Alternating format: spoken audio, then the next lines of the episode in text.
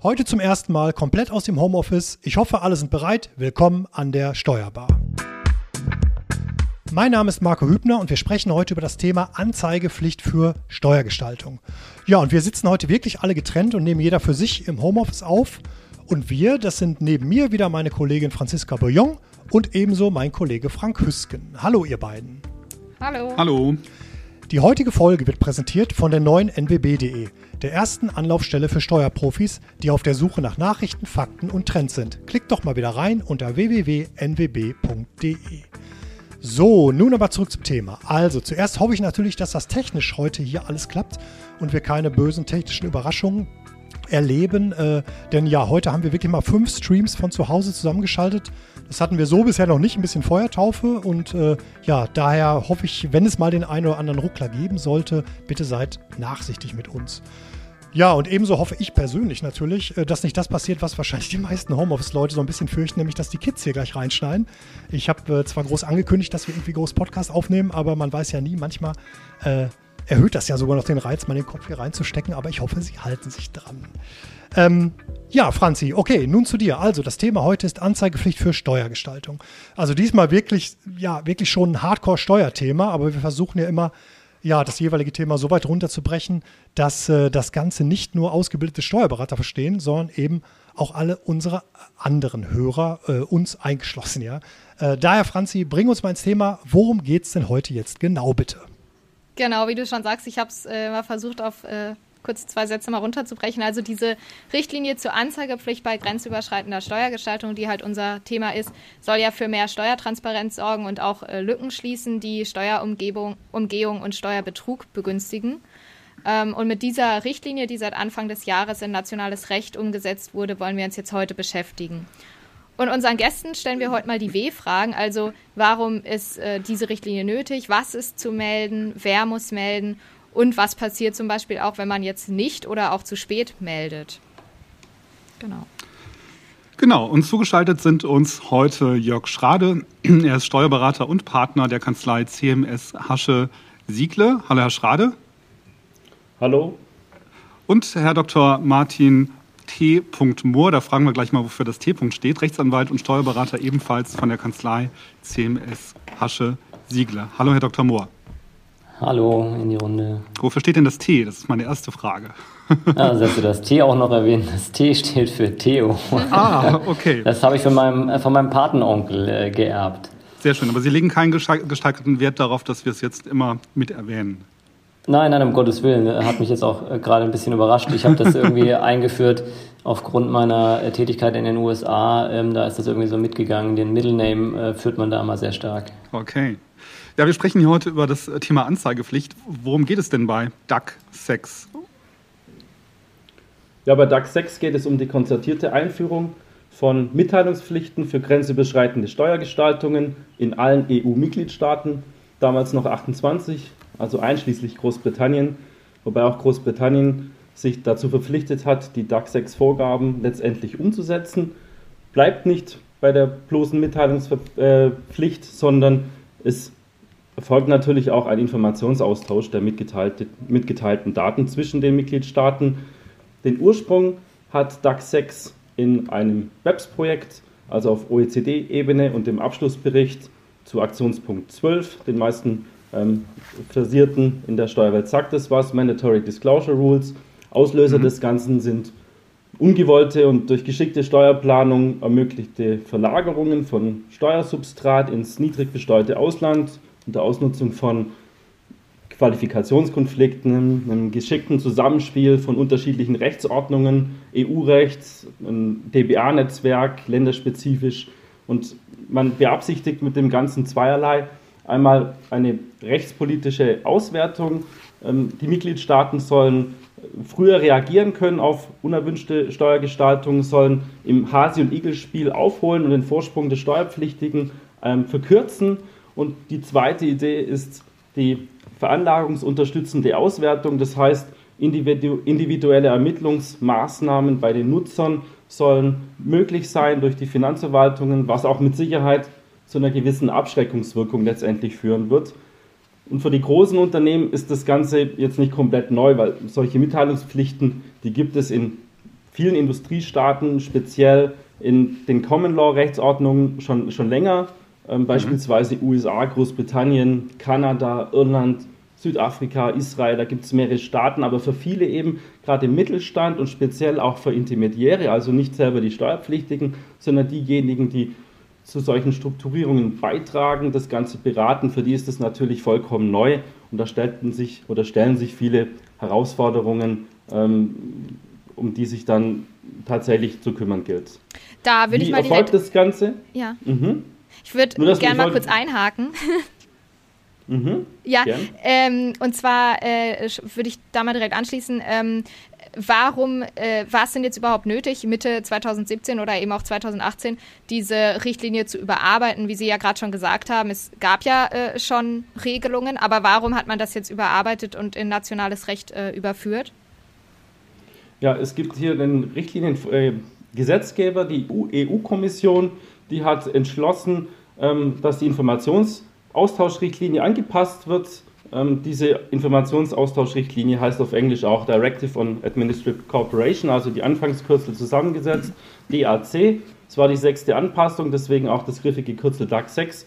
Und der Richtlinien ähm, oder die Richtlinie setzt voraus, dass die Mitgliedstaaten bis zum 31.12.2019 Manche haben das jetzt auch erst in 2020 gemacht oder sind noch im Prozess, das Ganze umsetzen in nationales Recht. Das heißt, es gibt ein eine äh, Vorgabe ähm, im EU-Recht und jetzt sind die Mitgliedstaaten dazu aufgefordert, das Ganze in ein nationales Recht umzusetzen. Genau, mhm. und wa warum war das jetzt nötig? Also warum hat man sich entschlossen, das zu überarbeiten? Vielleicht äh, kann ich da ganz kurz ja. rein, rein, reingrätschen.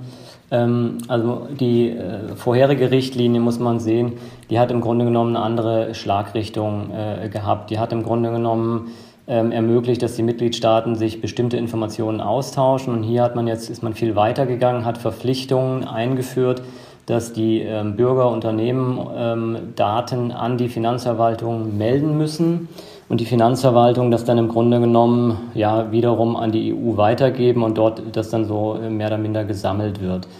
Ähm, Im Grunde genommen ist diese Ergänzung der Richtlinie, also das ist im Grunde genommen ein ganz neuer Baustein eigentlich, ähm, einfach aus der ja, historischen Landschaft gewachsen, kann man glaube ich so sagen. Der Jörg Schrade hat es schon gesagt, dieses Hase- und Igel-Spiel ist immer stärker äh, geworden. Es sind immer, die Dinge sind immer mehr überdreht worden. Ähm, und die, die Presse ist, glaube ich, hier auch ähm, ein wichtiger Punkt, die dann viele Dinge ans Licht äh, gefördert hat. Ähm, also die ganzen Stichworte wie Cum-Ex, Goldfinger-Modell, Panama Papers und so weiter das sind ja auch äh, Begriffe, die jetzt ähm, den, den Menschen aus der aktuellen Tagespresse bekannt sind. Ähm, und ähm, da ist so der Eindruck entstanden, und das zum Teil auch nicht zu Unrecht, dass es viele Unternehmen eben etwas auf die Spitze treiben oder auch vermögende, ähm, äh, reiche Privatpersonen.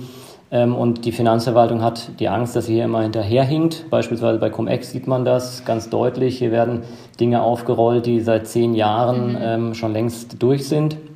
Und deshalb hat man sich entschieden, gut, wir drehen das einfach um. Wir sagen denen einfach, äh, den, den betroffenen Steuerpflichtigen oder die, die sich das ausdenken, ähm, gebt uns bitte vorher Bescheid, was ihr vorhabt und dann können wir uns das in aller Ruhe ansehen und nicht erst äh, in vier, fünf Jahren, wenn wir eine Betriebsprüfung machen. Mhm. Was ist denn genau zu melden? Ähm, Sind es die, die, die, die, Steuerarten und ähm, ja, das ist immer grenzüberschreitend. Ne? Welche, welche Dinge müssen genau gemeldet werden? Ja, da kommen wir jetzt im Grunde genommen schon so ein bisschen langsam in, in medias res, ähm, also die sachlichen Kriterien, die eigentlich eine Meldepflicht ähm, auslösen. Ähm, das kann man, glaube ich, so ein bisschen, bisschen abschichten, wie Sie es eben gerade auch schon getan haben. Also Steuerarten, grenzüberschreitend, was, was muss das ähm, Vehikel eigentlich erfüllen, um gemeldet zu werden. Von den Steuerarten kann man es eigentlich relativ kurz und, und knapp äh, machen. Äh, Im Grunde genommen ist fast alles betroffen oder die großen äh, Arten jedenfalls, also Ertragssteuer wie Einkommensteuer, Körperschaftssteuer, Grunderwerbsteuer ähm, und so weiter. Was, was nicht betroffen ist, sind die äh, harmonisierten Steuern, wie beispielsweise die ähm, ähm, Umsatzsteuer oder so ganz äh, so Exoten wie die Tabaksteuer. Ja? Mhm. Ähm, aber das ist im Grunde genommen, warum außer der Umsatzsteuer sind warum das alles. Warum sind diese Exoten ausgenommen? Äh, ich denke, das kommt daher, das sind harmonisierte Steuern, das sind mhm. Dinge, die auf EU-Ebene geregelt äh, sind. Da sind mehr oder minder die, die Spielräume ein bisschen beengter und die EU hat ohnehin schon da ein bisschen den Drücker drauf. Also mhm. Die, äh, Umsatz, das Umsatzsteuersystem ist mehr oder minder einheitlich in Europa geregelt. Nur was, was Sätze angeht und bestimmte einzelnen, einzelne Punkte, die sind noch in den Mitgliedstaaten anders geregelt. Mhm. Ähm, was bedeutet denn in dem Kontext überhaupt Gestaltung? Also das war, ich, wir haben es ja schon gesagt, das ist jetzt für uns schon so ein äh, Hardcore-Steuerthema. Als ich mich eingelesen habe, was bedeutet denn Gestaltung? Wann liegt eine Steuergestaltung vor? Ja, das ist auch ein sehr, sehr, äh, eine sehr gute Frage. Ähm, die wird auch die, die Fachwelt äh, weiter, weiter beschäftigen. Ähm, der, der deutsche Gesetzgeber äh, beziehungsweise auch die Richtlinie ähm, kommen zum Schluss, dass dieser Begriff sehr weit zu verstehen ist. Also im Grunde genommen ähm, wird darunter fast alles ähm, verstanden, was letztendlich dazu führt, dass in irgendeiner Art und Weise ähm, ja, Steuern vermieden werden, Steuern verkürzt werden, unter anderem dadurch, dass ich ähm, vielleicht andere Zuordnungen ähm, äh, mache, bestimmte Transaktionen gestalte, sei es zum Beispiel eine ähm, irgendwelche Forderungen übertrage und zum Beispiel aus einer Zinsforderung dann Dividendenforderungen mache ähm, und, und solche Themen. Also der Begriff ist im Grunde genommen sehr weit, er ist auch ähm, unbestimmt und das wird eine sehr ähm, wichtige Auslegung auch sein. Mhm. Ähm, Ein wichtiger Punkt, gerade mit den unbestimmten ja, Rechtsbegriffen. Also man merkt, die, die Richtlinie ist ist recht ähm, breit gefasst. Den Mitgliedstaaten ähm, steht doch ein Beurteilungsspielraum zur Verfügung, wie sie die einzelnen Rechtsbegriffe auslegen. Und man merkt auch, dass das in der Umsetzung jetzt flächendeckend eher ein Fleck, äh, Flickenteppich ist und das nicht einheitlich erfolgt ist. Das heißt, einzelne Begrifflichkeiten werden unterschiedlich interpretiert, was nicht dazu beiträgt, dass man ähm, als Steuerpflichtiger oder Intermediär nachher auch rechtssicher sagen kann, wenn ich das deutsche Rechtssystem anwende, bin ich jetzt raus in den anderen Jurisdiktionen, sondern wenn ich eben solche Kreuz, grenzüberschreitenden Gestaltungen habe, dann muss ich mir gegebenenfalls auch anschauen, wie das jetzt in dem anderen Staat, der ebenfalls betroffen ist, dort umgesetzt würde. Mhm. Gibt es da noch ähm, Chancen, dass das nochmal irgendwann harmonisiert wird oder muss man mit diesen Unterschieden dauerhaft leben? Es gibt jetzt bislang von der EU-Kommission keine ähm, Interpretations- oder Anwendungshilfen, also die Guidance, wie wir das oftmals in anderen Bereichen haben, ähm, zur Richtlinienumsetzung, die, die gab es hier nicht, bewusst nicht, obwohl einzelne Mitgliedstaaten äh, angeklopft haben und dabei der EU-Kommission EU äh, angefragt haben, dass es sowas gibt. Ähm, was es gibt, ist natürlich auf nationaler Ebene Anwendungsschreiben. In Deutschland wird entsprechend auch was vorbereitet. Das gibt es bereits einen Diskussionsentwurf am 2. März vom Bundesfinanzministerium. Die versuchen einfach diese Begrifflichkeiten, unbestimmten Rechtsbegriffe stärker zu erläutern, mit Beispielen zu befüllen, einfach um das Ganze ein bisschen griffiger zu machen für den Anwender. Aber bei einigen Begriffen wird es dabei bleiben, ähm, dass, man, dass die sich erst in der Praxis und über die Zeit herausbilden. Und anfänglich wird es wohl so sein, dass man eher vorsichtig damit umgeht. Das ist zumindest unsere Erfahrung, die wir gerade machen. Also als selbst originär Betroffene, aber natürlich auch viel bei Mandanten die sagen, oh, ich bin erstmal vorsichtig, ähm, ich melde viel mehr, ich lege das Ganze breit aus. Stellt sich gerade so ein leichter Schwenk ein, dass man sagt, naja, von manchen Sachen geht man ein bisschen wieder zurück, einfach auf ein vernünftiges Maß. Ähm, in anderen Ländern kriegen wir es mit, Polen zum Beispiel, dass es exzessiv gelebt wird. Die bekommen da tausende Meldungen rein, die können das gar nicht auswerten. In Deutschland wird es ein bisschen einfacher sein. Da wird die Finanzverwaltung auch ein Business Intelligence Tool einsetzen, um das Ganze auswerten zu können. Aber in anderen Ländern, da wird einfach nur gemeldet, noch und noch und dann liegen die mhm. Informationen rum und keiner weiß, was er damit anfangen soll. Da äh, kommen wir ja gleich noch zu, zu den äh, Strafen, die scheinen ja in Polen auch sehr horrend zu sein, aber äh, das kommt ja später noch mit dem Pflichtverstoß. Äh, kurz zu diesem grenzüberschreitenden Charakter. Äh, ich glaube, das ist ja eine der Sachen, die man ähm, noch relativ äh, einfach besprechen oder abhandeln kann. vielleicht können Sie dazu noch was sagen, was das jetzt genau bedeutet, dieser ähm, grenzüberschreitende Gestaltung, also wann ist es grenzüberschreitend? Ja, gerne. Also im, im Grunde, wie Sie, wie Sie es gerade beschrieben haben, ist das etwas, was man noch ähm, relativ leicht in den, in den Griff bekommt. Ähm, letztendlich ähm, geht es hier um die Betroffenheit von, ähm, von mehreren Mitgliedstaaten, also EU-Mitgliedstaaten oder einem EU-Mitgliedstaat und einem Drittland. Das ist sozusagen der, der, die Qualifikation für das Grenzüberschreitende. Wo äh, der Steuervorteil äh, entsteht, ist allerdings egal. Es muss allein eine grenzüberschreitende Komponente in, der, in, dem, in dem Hinblick äh, haben. Was beispielsweise kein grenzüberschreitender Fall wäre, wenn allein der Intermediär in, ähm, gleich Berater, beispielsweise Steuerberater oder Rechtsanwalt, in einem Staat sitzt und die beiden Personen, die er berät, in einem anderen gemeinsam in einem Staat sitzen. Das wäre dann nicht grenzüberschreitend im Sinne der, der Richtlinien des Umsetzungsgesetzes. Hm, Franzi, hast du zum Bereich der sachlichen Mitteilungspflicht noch Fragen? Sonst würde ich mal zur persönlichen Mitteilungspflicht übergehen. Äh, ja, tatsächlich, wenn es mhm. okay ist. Ich habe äh, in der Richtlinie noch gelesen, ähm, da steht, es bestehe Meldepflicht für potenziell aggressive, grenzüberschreitende Gestaltung. Das hat mich jetzt äh, mal persönlich interessiert. Ich weiß jetzt nicht, ob Sie dazu was sagen können, aber was heißt denn potenziell aggressive, grenzüberschreitende Gestaltung? Ja, das ist auch sehr schön. Das ist im Grunde genommen, da haben Sie sozusagen die, die Keywords eigentlich gerade mal so rausgezogen aus der, aus der Richtlinie, die auch zu ähm, ja, zu viel Missstimmung eigentlich führen. Also dieses potenziell aggressiv grenzüberschreitende Steuergestaltung. Ähm, wenn man sich das auf der Zunge zergehen lässt, äh, weiß man äh, wahrscheinlich oder weiß man tatsächlich nicht, wie man damit umgehen soll. Das ist so ein bisschen der Triggerpoint. Das ist auch, glaube ich, in der, in der Einführung zur Richtlinie wird das genannt. Ähm, das wird letztendlich dann in der Richtlinie und auch dem Umsetzungsgesetz, was mehr oder minder ähm, die Richtlinie als Blaupause hat, ähm, umgesetzt, indem ein bestimmter Kennzeichenkatalog ähm, vorgibt, was darunter zu verstehen ist. Ähm, und diese Kennzeichen, Hallmarks auch genannt, die bestimmen dann im Einzelnen, was eine solche, sag ich mal, potenziell aggressive Gestaltung dann ist.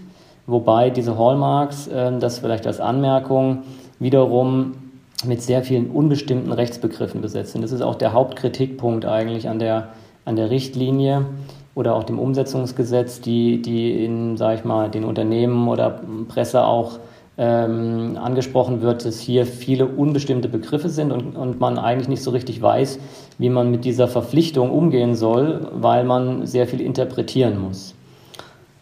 Ja. Mhm. Diese, da vielleicht noch ja. eine kurze Anmerkung zum, zum Prozess auch.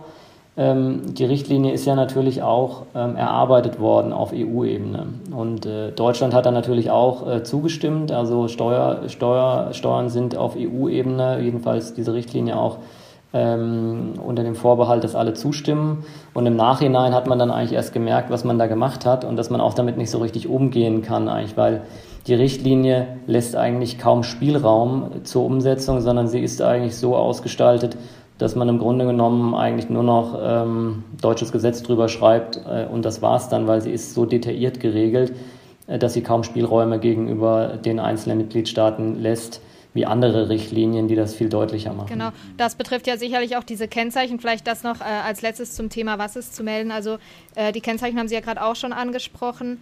Ähm, welche Kennzeichen müssen jetzt erfüllt sein, dass es meldepflichtig äh, wird? Und da ist ja auch noch in dem Hinblick dieser Main Benefit Test erwähnt worden. Was ja, also die, die, die Frage, ähm, die sprengt im Grunde genommen das, das gesamte, ja. die gesamte Aufnahme. Also da könnten wir jetzt äh, den ganzen äh, Tag noch drüber sprechen. Also ähm, es sind im, im Grunde genommen, ähm, wenn ich das mal so zusammenfasse, ähm, letztendlich ähm, sechs Cluster ja, oder fünf bis sechs Cluster, die, ähm, sage ich mal, so ja, verschiedene ähm, Kennzeichen aufführen. Unter anderem sehr, sehr wichtig äh, und sehr wichtig für die Praxis sind, äh, sind, äh, ist das Kennzeichen unter Verwendung einer Standarddokumentation oder Standardstruktur. Das schreckt die meisten und beschäftigt die meisten. Ähm, wenn ich, äh, wenn ich äh, Standarddokumentation oder Standardstrukturen verwende, die zu einem Steuervorteil führen, das ist gerade dieser Main Benefit Test, den Sie genannt haben, wenn das erfüllt ist, äh, dann habe ich eine Mitteilungspflicht. Mhm.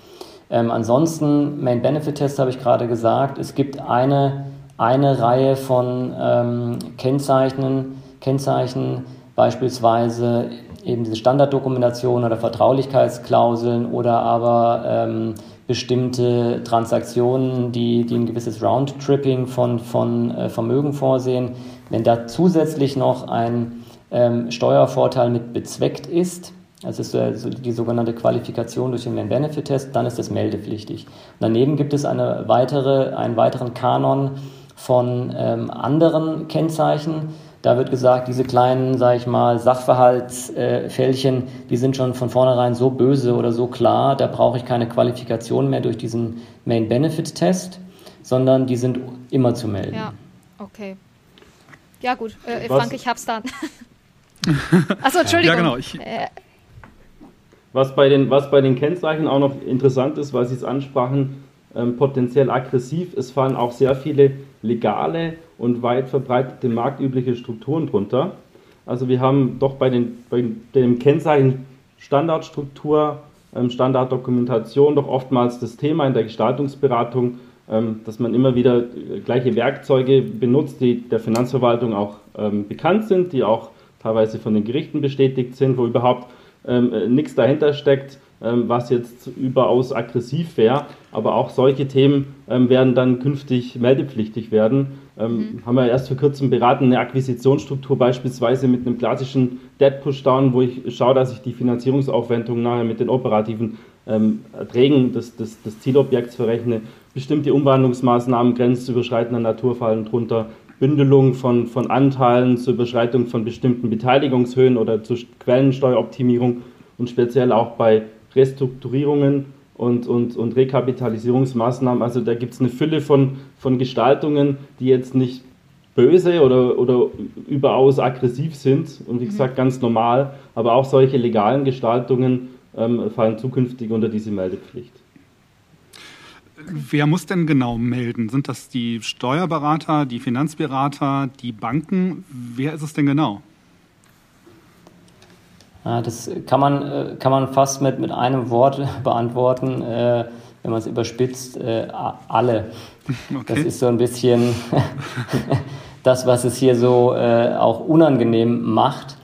Ähm, die, die Richtlinie und auch das Umsetzungsgesetz ähm, sprechen hier vom Begriff des ähm, Intermediärs äh, oder auch Nutzers oder, oder Nutzer gleich, gleich äh, Steuerpflichtiger. Ähm, und der Intermediär ähm, das ist sozusagen der, der Kernbegriff auch, wenn man sich fragt, wer ist denn persönlich verpflichtet zu melden.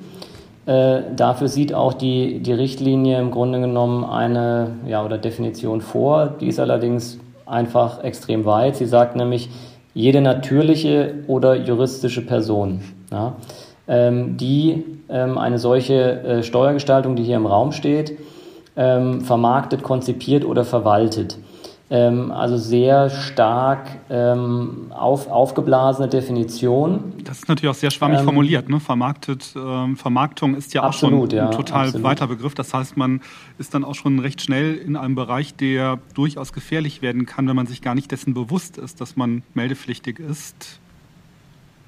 Ja, ähm, das ist auch ein guter Punkt. Ähm, die, die Richtlinie geht an dieser Stelle sogar noch einen Schritt weiter.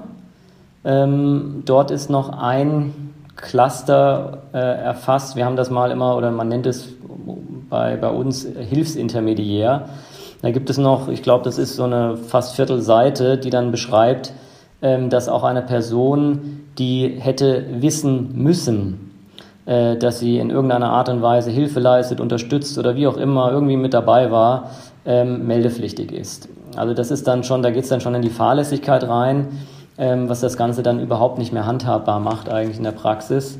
Ähm, der deutsche Gesetzgeber hat das auch nicht übernommen äh, im Umsetzungsgesetz, ähm, wobei man da dann hm, die Frage aufwerfen muss, äh, inwieweit da ein Umsetzungsdefizit dann besteht. Ähm, aber erstmal gut, sage ich mal, für, für Deutschland, dass, dass das jetzt erstmal nicht äh, mit, mit dabei ist. Ähm, Ansonsten versucht auch, ähm, sag ich mal, das ist jetzt so ein bisschen immer Nachkarten, auch momentan auch schon das Bundesfinanzministerium da ein bisschen Klarheit hineinzubringen, wie wird das immer gemacht, durch Anwendungsschreiben, mhm. ähm, weil das Gesetz äh, so unklar ist und so schlecht eigentlich, dass man dann wieder irgendwie eine halbe Auslegungshilfe im Sinne eines Buches braucht. Ähm, und dort sind dann auch schon erste Ansätze drin, ähm, die durchaus zu begrüßen sind.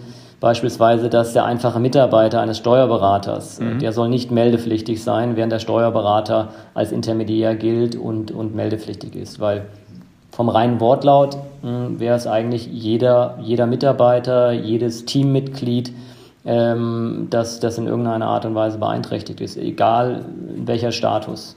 Ja, aber was ist denn, wenn das der Intermediär jetzt äh, nach ähm, nationalem Gesetz verschweigungspflichtig ist? Also wie jetzt Anwälte zum Beispiel, müssen sie dann auch melden? Die haben ja eine Verschweigungspflicht gegenüber, oder Banken, Bankengeheimnis und so gibt es doch auch, ne? Na gut.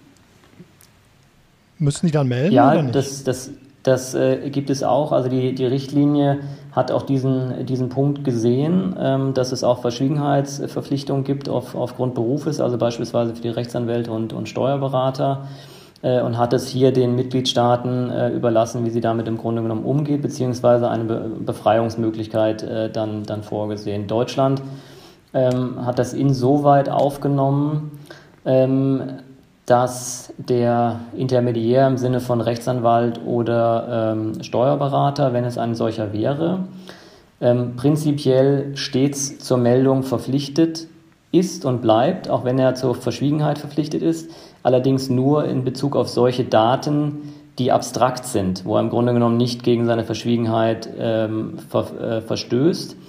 Ähm, und er kann noch äh, oder kann noch verpflichtet sein, auch sozusagen die individuellen Merkmale zu melden wenn ihn der Steuerpflichtige von dieser Verschwiegenheit befreit. Befreit ihn der Steuerpflichtige nicht von der Verschwiegenheit, geht sozusagen diese Teil ähm, diese Teilverpflichtung, äh, die, die ähm, subjektiven Elemente zu melden, auf den Nutzer gleich Steuerpflichtiger über. Das heißt, der Steuerpflichtige muss dann selbst nochmal nachschieben und sagen, gut, Finger heben und sagen, ja, das bin ich. Ähm, es geht um äh, folgende ähm, Merkmale, die für mich ganz äh, pers personenbezogen sind. Die müsste er dann noch nachschieben. Mhm.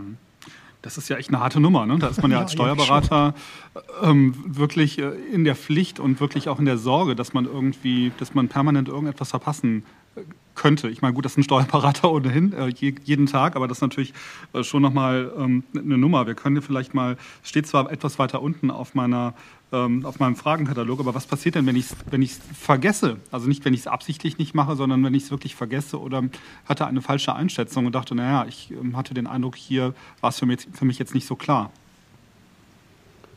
Also wenn ich es vergesse, bin ich grundsätzlich in meinem Pflichtenverstoß drin. Das heißt, wenn ich nicht melde, nicht rechtzeitig melde oder unvollständig melde, dann ähm, begehe ich eine Ordnungswidrigkeit und das Ganze ist Bußgeld bewährt bis zu einem ähm, Betrag pro Einzelfall von 25.000 Euro. Das kann sich mhm. doch dann aufsummieren über das Jahr hinweg. Da gibt es auch keinen Deckel, wie das in anderen Ländern, beispielsweise Frankreich, der Fall ist. In Deutschland ist der Bußgeldrahmen ja noch, noch recht überschaubar. In den anderen EU-Mitgliedstaaten ist es ja teilweise richtig ähm, enorm hoch und teilweise sogar strafbewehrt. Das heißt, wenn ein Geschäftsführer beispielsweise nicht, nicht meldet, dann, dann ähm, sieht er sich gegebenenfalls auch persönlichen äh, Strafverfolgungsmaßnahmen ausgesetzt. Polen betragen die höchsten Geldbußen beispielsweise bis zu 5 Millionen Euro umgerechnet. Okay. Dann gibt es noch andere weitere teure Länder, da geht es auch in die Hunderttausende. Also selbst solche Länder, wo man sagt, die sind normalerweise liberal, wie Niederlande, Luxemburg, UK, mhm. ähm, die Länder sind da doch ziemlich straff, was jetzt den, die, die, die, den Strafrahmen anbelangt.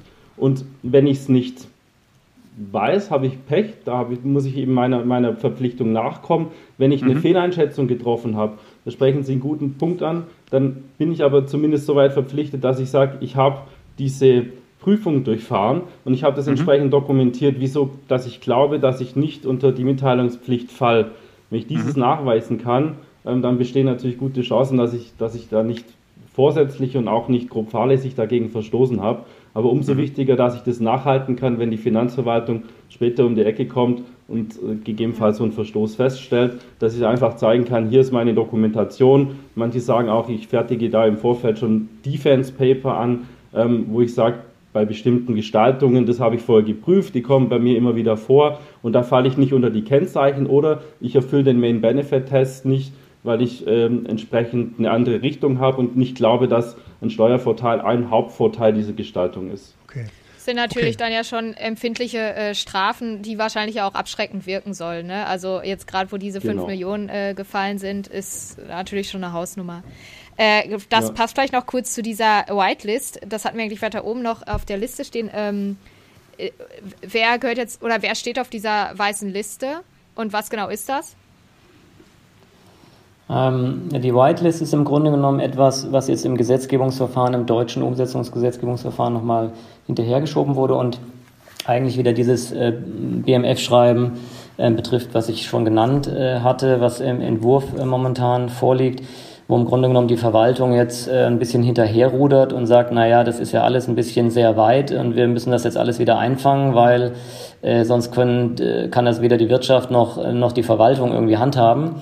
Und deshalb gab es den Gedanken, eine sogenannte Whitelist zu schaffen, auf der im Grunde genommen, ja, kann, man kann sagen, Gestaltungen stehen, von denen ähm, gesagt wird, die sind nicht meldepflichtig, weil wir die A kennen oder B, weil wir glauben, die fallen da nicht drunter. So.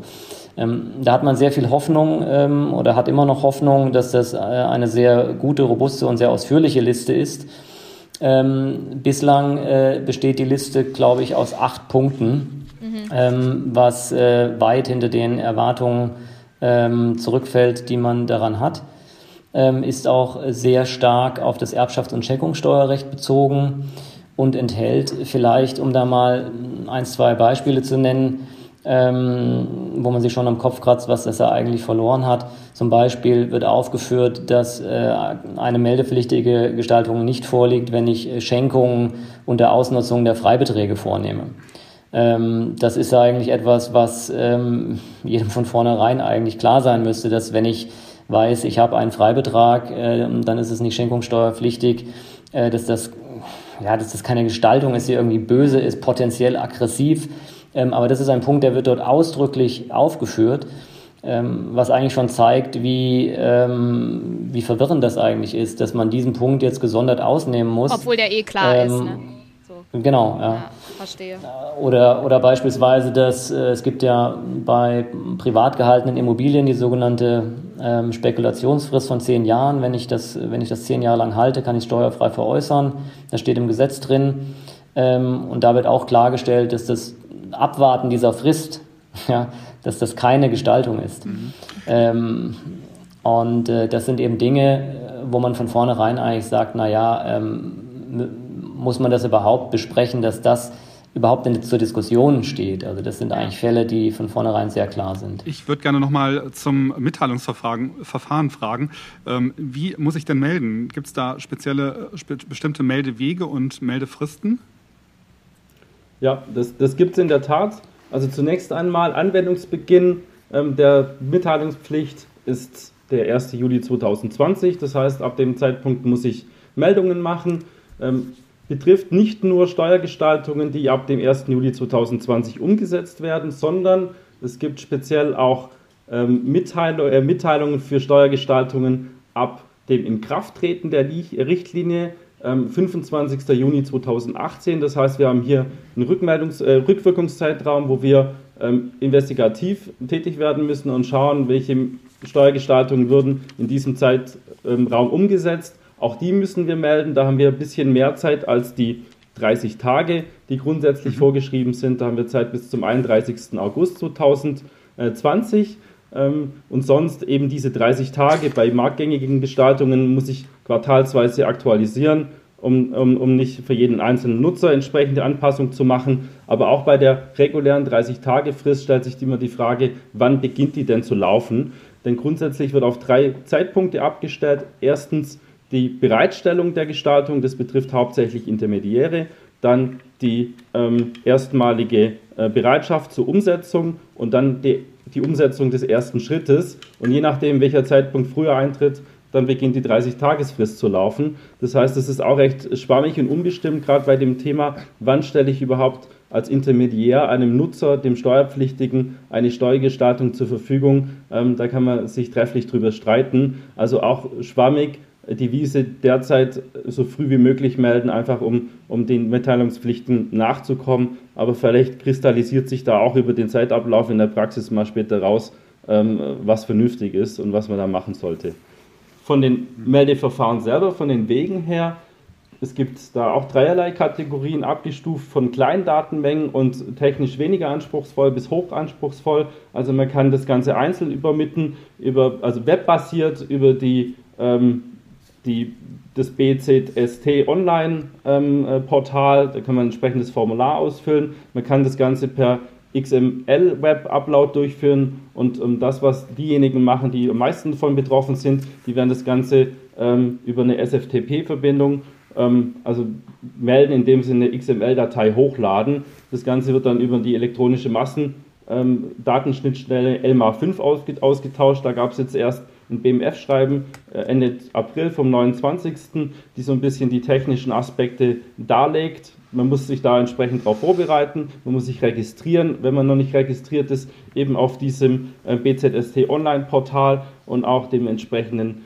ähm, ähm, äh, Freischaltung für den Upload. Das kann auch ein paar Wochen, fünf bis sechs Wochen wird gewarnt in Anspruch nehmen. Das heißt, man sollte sich jetzt schon langsam darum kümmern. Es gibt da ganz gute Tutorials auf der Webseite des, des Bundeszentralamts für Steuern, wo man sich ein bisschen mit der Thematik mal beschäftigen kann. Und dann mhm. wird auch äh, eine Freischaltung erfolgen schon ab dem 1. Juni, also einen Monat vorher zum Testen für den Steuerpflichtigen. Äh, funktioniert das Ganze. Ich kann mich entsprechend darauf vorbereiten, wenn es irgendwelche technischen machen, ne? Probleme gibt. Das muss ich ja, manuell machen. Da gibt es keine Tools, die jetzt automatisch checken und sehen, okay, da liegt eine grenzüberschreitende äh, Gestaltung vor und das dann automatisch machen? Oder muss ich mich da selber also ich muss das selber quasi gibt, hochladen. Ja, es gibt aber natürlich ähm, IT-basierte Tool-Lösungen, die zum Einsatz kommen im Markt. Da gibt es verschiedene Anbieter. Die Big Four sind da ähm, ehrlicherweise weit vorne. Es gibt aber auch unabhängige ähm, Anbieter von, von solchen Lösungen, ähm, kleine Startups, Beratungsunternehmen, die anderweitig tätig sind, schon in ähnlichen Bereichen beraten, ob das jetzt Fakta ist oder CAS etc. Ähm, die bieten das an. Das heißt, man kann, das, man kann sich da einkaufen, kann schauen, dass man ähm, das oftmals ähm, ähm, webbasiert macht oder, oder äh, Software as a Service mäßig in der Cloud drin, dass man, dass man äh, bereits versucht, die wesentlichen Informationen zu filtern, einen, einen automatischen Prozess anstößt. Bei Steuerberatern wäre das die Aktenanlage beispielsweise, wo dann einfach geschaut wird, könnte das Mandat, das ich gerade für ähm, drunter fallen, werden bestimmte Elemente erfüllt, also grenzüberschreitende Aspekte, bin ich an irgendwelchen Kennzeichen dran, etc., wo man einfach Hilfestellungen hat und ganz klar weiß, okay, auch bei Strukturen, die immer wieder vorkommen, dann kann ich natürlich darauf zugreifen und sagen, das passiert mal wieder, das habe ich schon einmal durchgeprüft, dann klicke ich drauf, dann erstelle ich die Meldung ziemlich einfach. Mhm. Aber ich muss immer mit dabei sein, das heißt, die menschliche Kontrolle wird da sein. Das geht nicht rein automatisiert, weil alles doch immer sich immer ein bisschen unterscheidet. Und auch da ganz wichtig, die Einstellung des Tools und überhaupt die Ermittlung im Vorfeld. Wie bin ich betroffen? Wie setze ich das Ganze um? Ähm, den Prozess intern. Wer ist für was verantwortlich? Wie monitore ich das Ganze? Das ist die höchste Herausforderung, sodass das Tool kein Allheilsbringer ist, sondern einfach nur eine Unterstützung mhm. leistet. Tja, scheint ein echtes Boss-Thema zu sein, ein Chefthema, ne? um das man sich kümmern muss. Ja, es ist Wahnsinn. Also wir beschäftigen uns als Kanzlei natürlich auch damit und es ist umso wichtiger, dass man schaut, gerade weil die Mitgliedstaaten doch unterschiedliche Auslegungen, Interpretationen haben. Ähm, der Martin hat es vorher zum Beispiel angesprochen, den Hilfsintermediär gibt es in Deutschland nicht, vielleicht gibt es den aber dann in einem anderen Land oder mit Sicherheit gibt es den in vielen anderen Ländern, weil das in der Richtlinie drin steht. Bin ich da verpflichtet? Ähm, bin ich vielleicht in Deutschland, falle ich unter die Whitelist, bin ich aber doch in einem anderen Mitgliedstaat wiederum drin in der Meldepflicht, dass ich ein System habe, was nicht nur die deutschen Aspekte berücksichtigt, sondern entsprechend auch tatsächlich angepasst ist an alle 28 EU-Mitgliedstaaten, dass ich weiß, wenn ich grenzüberschreitende Strukturierungen fahre, dass ich jetzt zwar in Deutschland befreit ist, aber ich immer sicher davon ausgehen kann, dass ich meiner Meldepflicht letztendlich nachkomme. Und diese mhm. Integration, die macht es recht aufwendig und schwierig. Ja, und bis Ihre Einschätzung, ist der Großteil der Steuerberater schon vorbereitet oder ähm, hm. ist es noch äh, wirklich so, dass, äh, dass Sie denken, naja, da ist noch, äh, gibt es noch viel Unsicherheit am Markt? Wir glauben, dass es noch sehr viel Unsicherheit gibt. Wir sehen das auch, also sowohl in Gesprächen mit, mit, mit Wettbewerbern als auch natürlich in, in, in der Mandantschaft, ähm, dass da noch einiges zu tun ist. So viel Zeit bleibt nicht mehr wir hatten gesagt, Anwendungsbeginn 1. Juli 2020 grundsätzlich. Dann rechnet man die 30 Tage drauf, dann kann man, ist man Ende Juli schon in der ersten Mitteilungsverpflichtung drin. Gleichwohl, mhm. aufgrund von Corona äh, wird gerade versucht, den Anwendungsbeginn um zwölf Monate nach hinten raus zu verschieben. Da gibt es auch ähm, bestimmte Initiativen von Bankenverbänden, von äh, Industrieverbänden, BDI, sonst noch was, in jedem Mitgliedsland, im Mitgliedstaat, die äh, gerade aktiv auf die EU-Kommission zugehen und wir wissen auch, dass da schon seit einiger Zeit diskutiert wird. Wurde schon mal kolportiert, dass ähm, die Verschiebung durch ist, ist es wohl immer noch nicht. Viele rechnen damit, aber mit absoluter Sicherheit kann man zum heutigen Zeitpunkt nicht davon ausgehen. Deswegen sollte man sich tatsächlich so darauf vorbereiten, dass man zum 1. Juli 2020 dann tatsächlich startklar ist. Hm. Aufgrund dieser ähm, Unsicherheiten, sage ich mal, die jetzt auch vorhin oder im Laufe des Gesprächs jetzt auch rauskam. Äh, wie ist denn da jetzt noch Ihre Einschätzung? Glauben Sie, dass es in Deutschland dann eher so kommt, dass es eine Flut an äh, Gestaltungen gibt, die dann gemeldet werden äh, und die, die, auf die, die auf die Behörden zukommt? Oder wie denken Sie, werden die ähm, Intermediäre damit umgehen? Ja, wir bekommen da unterschiedliche Meldungen. Ähm, manche Mandanten sind da entspannt, manche sagen, ich melde alles, weil melden macht frei. Ähm, und jetzt, was man gerade so mitkriegt, ist so ein, ein Ausgleich, das, das pendelt sich in einem vernünftigen Maß ein, also nicht so wie in manchen anderen Mitgliedstaaten, ähm, was auch angeheizt wurde von manchen Beratern, es natürlich Geschäft bringt und sagt, ihr müsst alles, ihr müsst alles melden. Ähm, glauben wir, dass es viele Meldungen geben wird, dass es aber auch einige Zeit braucht, um die Meldungen überhaupt dann zu kategorisieren, auszuwerten auf Seiten der Finanzverwaltung, wie damit umgegangen wird. Das heißt, bis wir da die erste Reaktion bekommen, äh, da geht äh, einige Zeit ins Land, was, da, mhm.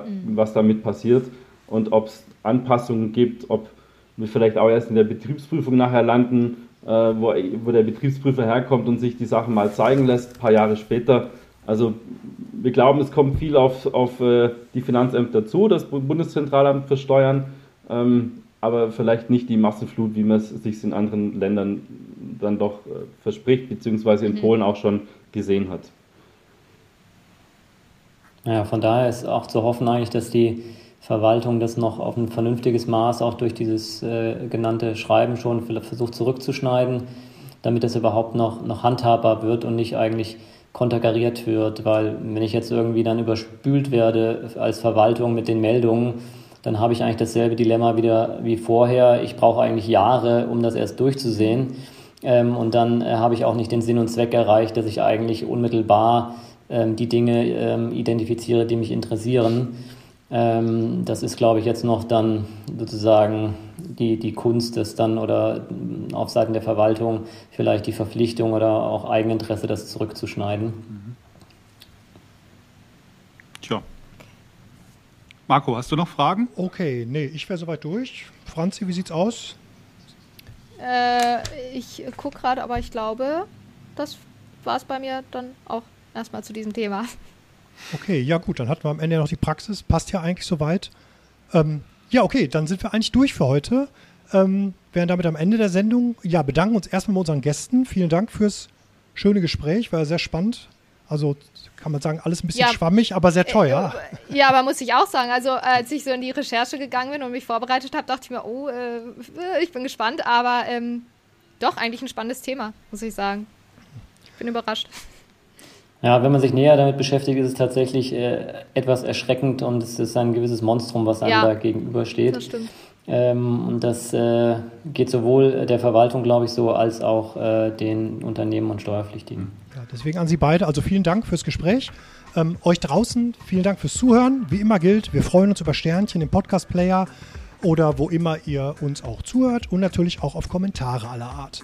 Ja, die heutige Folge wurde präsentiert von der neuen nwb.de, der ersten Anlaufstelle für Steuerprofis, die auf der Suche nach Nachrichten, Fakten und Trends sind. Klickt doch mal wieder rein unter www.nwb.de. Ja, und damit macht's gut, bis zur nächsten Folge und ciao. Tschüss. Vielen Dank. Tschüss. Tschüss. Tschüss.